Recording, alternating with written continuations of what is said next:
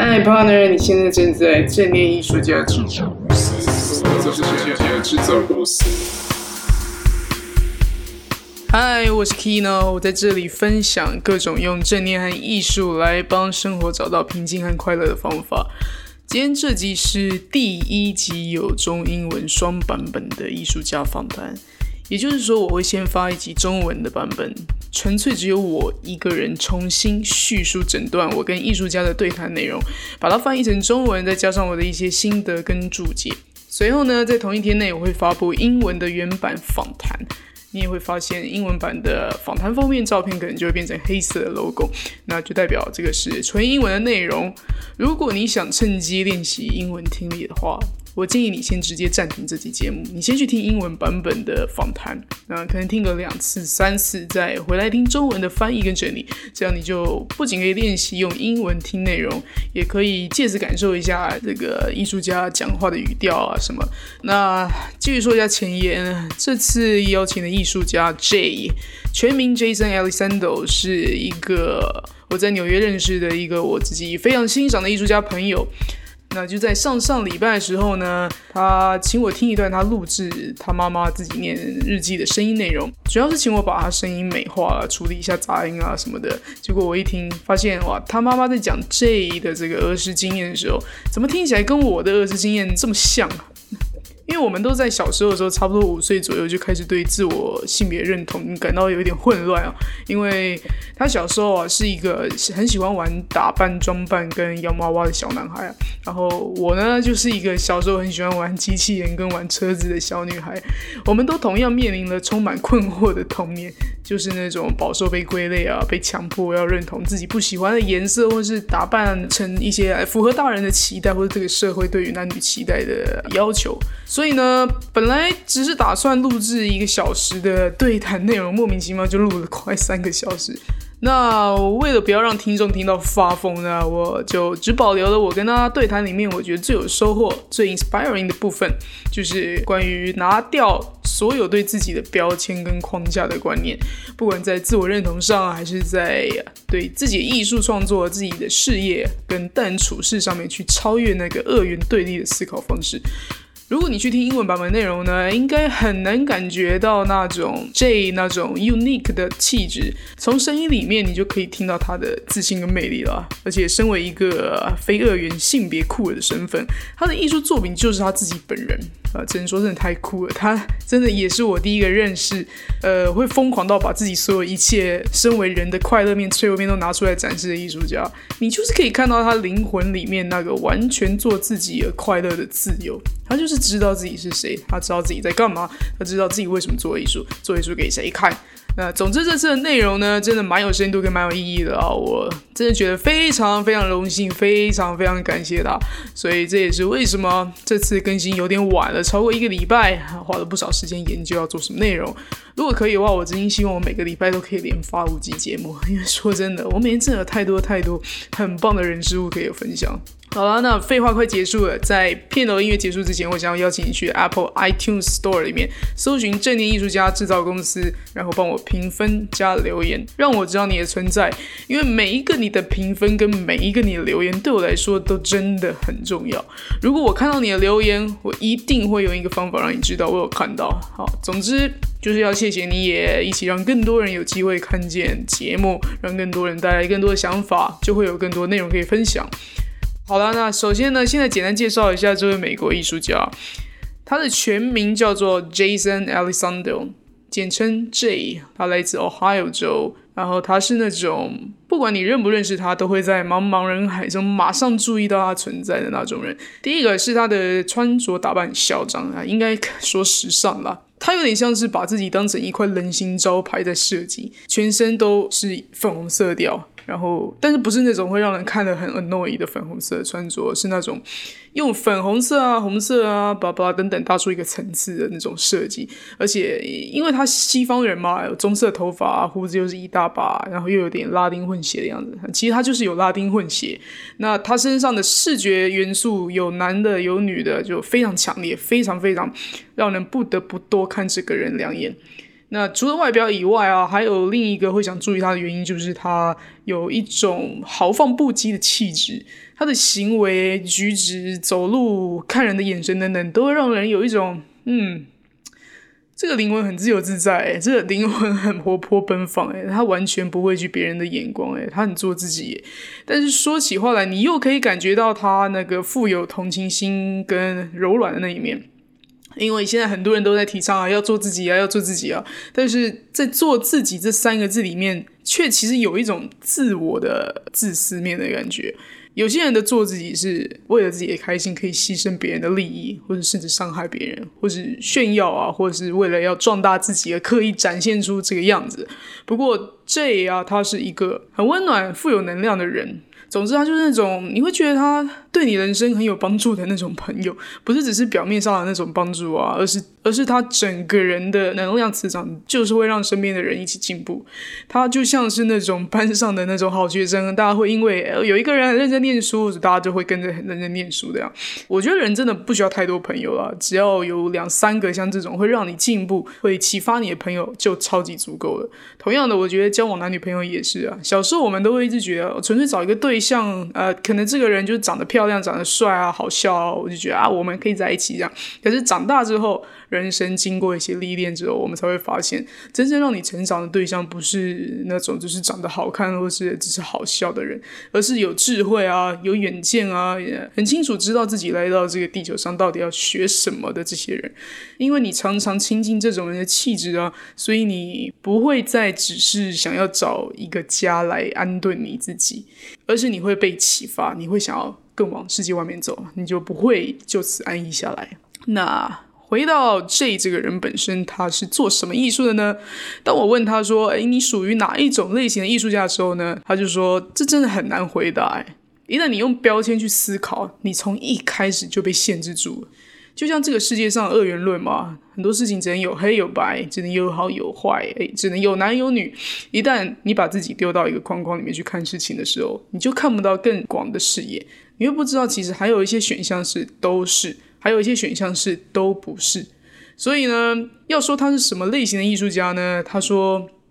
呃，那就说是多媒材艺术吧。因为每次他在创作作品的时候，他从来都没有想过今天做这个会是一个雕塑作品，我今天做这个会是一个影像艺术。就拿我参与过他的这个作品来说，他先是有一个想要创作的念头，这个念头是他想要做一个作品去庆祝自己人生的每一个成长阶段的记忆。于是他就开始回想，什么样的东西，怎么样的形式会最能马上像是你儿时常听的一首歌一样，一播放你就可以马上感觉到过去那个时空点的各种记忆。那对他来说呢，他从小就对织品、纺织品的这种材质很着迷，他很享受那种滑滑的布碰到你身体上面的感觉。他也很喜欢活在他自己创造出来的各种角色跟小世界里面。于是啊，他就决定。呃，先来制作各种可以戴在脸上的面具，应该说戴在头上的面具。那这些面具呢，就是都用的是布做成的，然后在上面它加上了很多呃各种它成长过程里面有启发它、有影响它，还还有让它很着迷的这些呃图腾啊、记忆啊什么的。像是呃，直接把糖果粘在上面啊，或者是把窗帘的那种串珠缝在上面啊，然后他会裸着上半身，戴着这些面具拍照，戴着这些面具扭动身体拍影像，跟着这个他记忆中的音乐跟声音去摆动，这样。呃，整个作品的过程呢，涉及了裁缝，涉及了金属的制作，涉及了表演艺术，涉及了声音艺术，涉及了装置雕塑。然后还有平面照片，跟最后呈现是影像作品。所以说，它是什么类型的艺术呢？这个艺术形式本身就是超越标签的。这就跟 J 他自己在性别身份的自我认同上面是一样的。他认为自己是 non-binary queer，在英文上 queer 酷儿就是一个超越男跟女这个性别认知种类以外的一个词，它是一个统称，这些东西都叫做 queer，里面有包括很多个种类。那 non-binary 这个种类是非二元的意思，就是非男非女。也不是中性，也不是变性哦，也不是在中间，non-binary 就是 non-binary。你早上起来，你不会觉得自己是个男人，也不会觉得自己是个女人，因为你自己就是你自己。那这就特别说到他为自己而打扮，而不是为了想要装扮成女人，所以穿得像女人。只是这些东西刚好就是被社会归类成是属于女性的元素。那他说他喜欢粉红色，就是很纯粹的喜欢粉红色。我可以看到他身上几乎全部都是粉红色，手机壳啊，连他在做的一个艺术作品 Marble 的香烟，他都把它印成粉红色 Marble 香烟印出来之后，还有人想要给他买。总之什么东西都是粉红色的，但是呢，对他来说。他绝对不会因为明天有人宣布哦，粉红色从现在开始是男人的颜色，他就会突然觉得自己是男人。不会，不会，粉红色对他来说还是一样，就是一个他喜欢的颜色而已。而且他说，如果人们认为我想当女人而装扮成女人的样子，那他照理来说应该要剃光他茂盛的胡子跟体毛，因为传统观念下，女人常被教导毛越少才代表越美。可是这他就很喜欢他自己的胡子啊，他也很热爱自己的体毛，因为那就是他的身体啊。总而言之呢，这一个 non-binary queer 的身份认同跟态度去从事他的艺术创作，啊，所有的作品主角跟灵感都是来自他自己本人。把所有他生命中快乐的、感动的、难过的、兴奋的各种时刻，用各种形式跟媒介传达出来。呃，我觉得最厉害的部分是，很多艺术家认为艺术家的工作就是展现美而已。比如说，必须画一个很美的风景，对于自己看到的丑陋面或者自己黑暗面，常常是不去讨论的。呃，更不用说一般人嘛，谁会有种有事没事展现自己的脆弱面给别人看呢？自己心里一点点的秘密，可能连你最亲的家人都不会去讲。真的是不用说，你会有勇气让所有认识你的人跟不认识你的人都看到你真实的样子吗？这点就是我在这的作品里面看到的勇气。他并没有把自己当成一个很可怜的对象，站在一个弱势团体的角度去祈求别人来讨论性别认同这个议题。他只是很纯粹、很纯粹的展现身为他这个人，他里里外外的样子。他在 celebrating 自己的快乐，他在 celebrating 自己的长相，他在 celebrating 自己的美丽、自己的丑陋。他的作品，不管肉体还是心理上，你都可以从他创作去感觉这个人的灵魂。我就有发现他。嗯，其实并没有刻意要说什么性别认知的议题了。其实它更大的艺术价值是在展现找到自己跟拥抱自己的一切这个勇气跟自信。所以不管你喜不喜欢他的创作，或者你可能也不觉得你看得懂，你可能也不觉得这些作品美，但是那股能量跟气质本身就是艺术。不管你今天是异性恋，你今天是同性恋，还是非二元性别者，每个人都在学习看到自己真正的样子。你知道自己是谁？然后你知道自己为什么很重要，不是只是被动的接受外界给你的标签那么简单而已。知道自己是谁，你才能真的让灵魂跟你的肉体合一嘛？你才不会觉得冲突跟矛盾。同时，你也会了解自己的价值，你做起事来也会莫名其妙有那股气跟自信在那边，你就会变成充满魅力的人，你就会变成充满影响力的人。就像当时我问 J 说：“你觉得你的艺术价值是什么？”他回答说。自己能够无所畏惧的，先在别人之前就先敞开自己的所有一切，别人也会因此比较愿意打开自己，跟你去产生一个对话跟交流。那有了对话跟交流，你才更能将自己所经历的领悟跟你的洞见分享出去。最近我自己也对伟大的艺术创作有一点点新的领悟跟见解。呃，这个。完全不是你以一个作品看起来有没有样子、有没有技术好不好为作为基础的。我觉得一个好的艺术啊，是在建立一个开放的空间，去接受各种不同人的想法，不会只片面的告诉你说：“哎，我画的这个就是美哦，哎，我这作品哦，我想说的哦，就是我们要支持同性恋，我想说的就是我们要支持黑人，我想说的就是我们要支持女权。相反的，我觉得真的可以启发人的艺术啊，里面。是没有那么多的自我跟主观意见的。很多艺术我们看不懂啊，因为我们习惯要去抓一个结论，我们习惯要去抓一个对跟错。但是这个美呢，跟这个价值就会因为你太清楚而失去了弹性，失去了那种有点模糊、有点都可以的感觉。反而只有在一个艺术作品创造出一个无形的一个友善一个。让大家都愿意拿掉自己框框，向一个你不了解的人走过去的这个空间，去展开对话，去看到自己跟别人的世界，你才会因此变得更有弹性、更有智慧啊，更能创作出不只是自己喜欢、别人也会喜欢的艺术，别人也会喜欢的产品或是服务。那再来，我问到他如何开始接触艺术，呃，如何成为艺术家，还有如何靠艺术讨生活这些问题。他说，他大概从三四岁的时候就开始画画，那没有什么原因，就只是一个很爱画画的小孩，他觉得自己必须要画画。他说那就是一种无法阻止的原动力了，就是透过画画他才能感觉到安心啊。那也是他一个找到呃出口的方法，让他自己活在自己想要的世界里面，不受别人的影响。那这一说，他小时候虽然是上过画画课，但是他他也没有受过正规的绘画训练。小时候的画画课对他来说就。很简单，就是小孩在那边画画，然后老师也没有特别教他们一定要怎么画，所以他认为他从来都不是一个多会画画的人。他也时常很欣赏啊，也很惊讶那些可以画出美到让人窒息的风景画啊，那些肖像画啊什么的。但是他自己知道，他的脑袋一辈子都没办法像那样去思考，也不可能像那样去画出这种创作。他不认为他爱画画就应该要去学习怎么画的像达文西，怎么画的像米开朗基罗这些神画家。他也不会去羡慕或嫉妒别人的能力啦。很好一点是，他会去跟那样能力的合作。我觉得这就是他厉害的地方，因为自己知道自己对艺术的 love 在哪里，知道自己会什么，知道自己不会什么，所以他也从来不会害羞或是害怕去跟那些厉害啊、很有名的人问问题或是找合作。对于有人问说，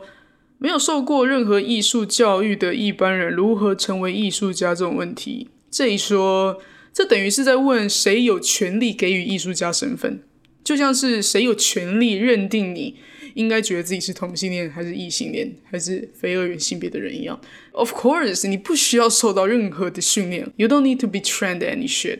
你只要心中对一件事情有爱，它就可以是艺术。我自己也认为做艺术一直都是态度大于技术的啦。一个专业技术的训练啊，顶多区分你是不是一个专业的艺术家，但它绝对不是决定你是不是一个艺术家的原因。想想看，一个很爱烹饪的人，如果没有心去学习怎么开店，你没有心去学习怎么选锅具，怎么卖你的食物，你也不会成。为一个厨师不是吗？学习艺术就是要先有一个艺术的热情嘛。你有事情想要表达，你有事情想要分享，然后呢，你就开始学，要用什么表达，用什么分享。那这一说呢，他就有看过有人用电脑的内建镜头自己拍一段表演影片啊，背景可能只是随便用这个塑胶的材料布置一下而已啊，他没有太多的专业的设计，但是他却可以被这个影片内容给感动到。就算很明显知道这个人拍出来的影像不是那种哦电影剪出来的这种很完美的镜头、很美的那个光什么，但是你就是可以感觉到这个人对于这个表演投注很多心力啊。你可以看到他哦，这一定花了很多时间才想到这个巧思的。这个就是艺术的 moment，这就是我们说不需要透过训练也可以传达艺术力量。那我自己也是感同身受啦。当我看了越来越多艺术创作之后，我就发现哎。其实是真的越来越能分辨出哪些作品有灵魂，也就是艺术家说的有的这个有 care 在里面。哪些作品呢？看起来哇，好精致哦，啊，好壮观哦，但是 something wrong，你就是感觉不到那个 care。当你看了越多艺术，你看了越多创作，其实真的就越来越能区分什么是艺术家跟工匠的差别。那说到态度这件事情呢，这刚好也就解答了下一个别人的问题，也是一个很常见的迷思，就是。做艺术家可以活吗？呃，艺术家是不是都很穷呢？自从我开了 podcast 节目以来啊，我从来都没有宣传过，甚至我我还没告诉我身边的所有朋友我在做 podcast 啊，就有一些超级有缘分的听众，自己从四面八方找到我的节目，他们真的很厉害啊。其中有几个人私讯问过我一些问题，其中都有问到，诶，我为什么想要放下台湾的工作去纽约念艺术？这到底是不是一个好的选择呢？好，这个我跟 J 的讨论结果就是：首先是谁说艺术家会饿肚子的？通常自己会做艺术做到没钱吃饭，你觉得是自己造成的，还是做艺术这件事情的问题呢？应该说反向思考，如果从事艺术就等于穷的话，那你怎么看村上隆呢？你怎么说玛丽亚·阿布拉莫菲奇呢？你怎么说 Jeff Koons、杰夫·昆斯这些艺术家呢？他们。就是可以把艺术的价值带到企业等级的规模去经营啊，那不就是因为他们把做艺术这件事当做事业在经营吗？他们有在思考如何曝光自己，他们有在思考如何接触更多人，让别人了解他们的理念而购买他们的艺术，所以他们不是纯粹做艺术来自爽而已啊。就像是如果我对法律有兴趣，我没事就拿来念一点点。但是有事我也不会认真把它当一回事。我也很难因为我念的是法律，我念的是大家认为很杰出又可以赚钱的一个职业，就因此成为很有钱的律师吧。穷的艺术家跟有钱的艺术家，就跟穷的律师和有钱的律师是一样的道理。你真的能够进一步的去看到你的创作其实可以为这个世界上带来什么效益？你要怎么量化这些效益成为你的收入呢？所以这个就会变成区别专业跟业余的一个重要指标。再说，这也有说到。艺术领域这么大，你不会只是从事这么单单的一个艺术创作啊。就像一个专业的刺青师，不会只是专业的在刺青而已，你还会要拍照，你要会设计，要会排版，要会上传照片，要会用社交软体行销自己，等等等。你要知道怎么卖自己的作品嘛。在这么多的技能里面，这些也都可以是你赚钱的另外一个能力啊。就像这有提到，艺术家除了传统的卖自己的作品、卖自己的版权以外，他也会接 case 啊，也会帮人家摄影啊、写评论啊，也会在艺廊工作啊，也会教学，也会开讲座，也会透过合作的案子去找经费啊，等等的，甚至很多关于你的创作内容的主题，可能。也是你非艺术类别的收入方式。For example，在美国有这个 drag 文化秀，中文翻译应该要怎么说？它应该就是变装皇后吧，在酒吧里面的那种变装表演，唱歌跳舞做表演这种。这些本身其实就是一些艺术家创作的主题哦，但是它同时又是一个表演的收入，不只是表演场所可能会给你表演费，还有很多的收入来源是来自观众的小费嘛。那这些都是艺术创作的核心，同时延伸出去的收入类型。只要你的脑袋可以像艺术家一样去思考，你就永远都可以发现还有很多很多很多赚钱的方式。你看，这就是另外一个标签给我们造成的影响。如果如果你用艺术家的这个框框标签去思考，你可能永远都会以为哦，艺术家只能卖画，只能卖作品。你若当老师而已，变不出什么花样。那回到他关于作品想传达的价值上去问他自己是如何看待自己的身份认同，跟到目前以来带给他自己的学习跟启发啊，他说。就是因为从小到大知道自己喜欢打扮啊，喜欢展现自己的样子，因此招来了很多恶意的攻击，或是很多人对他的作品开玩笑，或是有一些贬视的意思。他一直处在一个到底是要做自己真实的样子，还是不要让自己或是让家人在路上被异样的眼光注视，然后要刻意把自己打扮成自己不想要的样子呢？那他跟他妈常就因为这件事吵架，他妈就会说：“我们只是上街去买菜，你可不可以不要穿这么显眼啊？”其实背地里，他妈妈的意思其实当然也是不希望自己跟儿子出去购物，还要一直被别人看，一直被别人注视，影响我们的心情。那一方面也也是不希望自己的小孩受到可能的伤害啊，对不对？那这认为到现在二零一九年了，已经是一个开放，算是全新的时代吧。我们还是可以听到很多在职场上的歧视啊、骚扰啊，不只是对。非传统性别认知的人啊，可能对女性、对少数种族的人都一样。为什么我们还是听到这么多可怕的遭遇？更不要说，如果你是一个有色人种，你是一个跨性别的人，你连你只是穿自己喜欢的衣服走出你的家门，都可能会是一个很危险的行为。他说，这个世界上还没有进步到真的所有人都可以把别人当人看。他认为那是一个听起来很美好，大家也都认为哦就是这样啊，对啊。但是回到现实生活中。那还是一个很遥不可及的乌托邦世界啊！所以，透过让更多各式各样的人勇敢去做自己，就能让更多人去学习、去看到，也去听到。我们这个世界上本来就有这么多不同的样子啊！如果大家都可以用更平常心的心态去看待一个跟你不一样的人的时候，那个内心的优越感、内心的歧视才会真正的消失。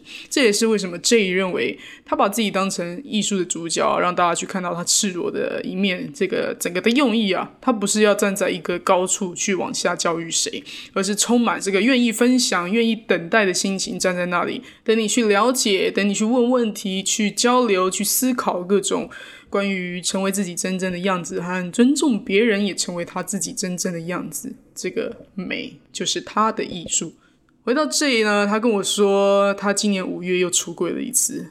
这个是自从他在十五岁第一次出柜以来，这次的出柜是第二次的出柜。他其实不是同性恋，他是 non-binary。这是不是蛮有趣的？现在好多人都还在挣扎着怎么告诉自己的家人朋友说，其实自己不是异性恋，自己是同性恋。但是我们的出柜是，我其实不是同性恋，因为就连把自己定义在同性恋那个世界里面，你也不会因此感到归属感啊。对 non-binary 的人来说，曾经自己以为自己是同性恋的那个框，都还是一个框中之框。老实说，这其实真的是更复杂、更难被人理解的一个课题，因为这里面有更细腻的对自己的了解跟领悟。呃，当我们的社会习惯把所有的人从传统认知上切分出去的时候，就好像说，哦，你不是异性恋，所以你就是同性恋。呃，这个东西不是黑就一定是白。一个颜色如果不是黑色，除了白色以外，还有可能是灰色啊。除了灰色以外，还有可能是蓝色，还有可能是红色。在红色里面，还有可能是桃红色、紫红色，还有可能是暗红色啊，对不对？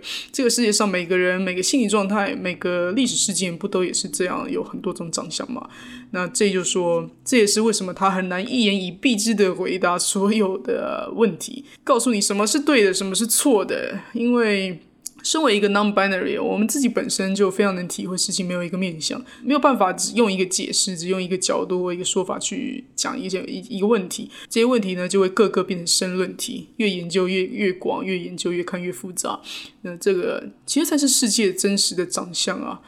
最后，这还有提到说，自我性别认同跟你的性取向是完全不相干的两件事情。你可以认为你自己是男生、是女生，或是都不是，但是不代表你认为你是女生，你就只会受到男性的吸引。也就是说，如果你的生理是男生，心理认知是女生，你也可能会同样跟女性交往，但是自己还是同样看起来打扮像是女性，你懂吗？那对于 J 来说，他自己是一个 non-binary。他不会就只跟 non-binary 的人在一起，他也会喜欢各种性别认知的人啊。因为你永远无法控制自己受到哪一种人的吸引，直到你受到这个人吸引，才会发现哦，我原来会喜欢这样的人。OK，不会因为一个 non-binary 跟 gay 交往，他就从 non-binary 变成 gay，这其实是蛮复杂的。那如果呢，你对多元性别认知有兴趣的话，网络上有很多的精辟的解释，帮助大家努力的去想象跟了解这是一个什么样的心态。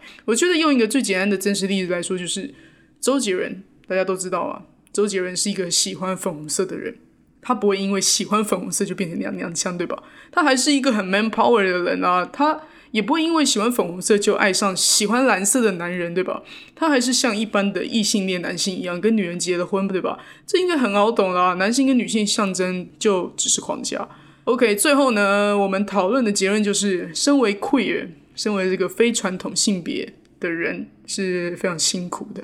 我们的人生课题除了要学习自我了解、爱自己、拥抱自己以外，还要不断的向外解释这些需要花很多口水很。要很认真、很严肃讨论的内容，所以呢，对我或是对 J 来说，都会是一个一辈子的功课或是任务吧。可能对 J 来说更是啦，因为毕竟我自己没有花太多时间钻研这个议题。比起我这一对于帮助每一个人看到自我性别认同有更大的使命感。那我个人可能是对于帮助别人看到自我价值会有更大使命感。对，每个人不太一样，所以呢，这也是为什么我认为他的艺术精神不是只对酷儿族群。其实也针对很多没有勇气做自己的人来说，都很有影响力，很有启发性。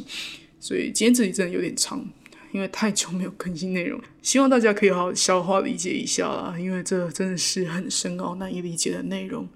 最后呢，如果你对这一的作品有兴趣，像是今天有提到那个我有参与声音制作的影像作品 Hoods，欢迎大家到他的个人网站去观看。他说最好的方式看他的作品是去他的网站看。啊，他的个人网站链接会贴在正定艺术家制造公司的脸书粉丝专业上，网址就叫做 jasonalisander Art，J A S O N E L I Z O N D O A R T dot com。那他有两个 IG 账号，他说一个是专门放作品的账号，啊，名字也是一样，叫做 jasonalisander Art，没有中间的空格，是连在一起的 jasonalisander Art。那另外一个他的私人账号，他说，如果你想看他自拍，你想要看他的猫，看他的伴侣，看他的圣诞节道具服啊，你可以追踪这个私人账号。这个私人账号叫做 Pink Eyes，P Y N K 点 E Y E S 然后一样会放在脸书粉丝专业的文字稿下面，欢迎大家去欣赏一番，也欢迎大家留言分享你的见解给我或是给 J。然后不要忘记，如果你想听 J 本人充满温柔又坚定的声音，你可以去听英文版本的采访内容，这个就在中文版本的下一集同期播放。今天也谢谢你的耐心收听，期待下次的艺术家采访可以快一点生出来。我们下次见。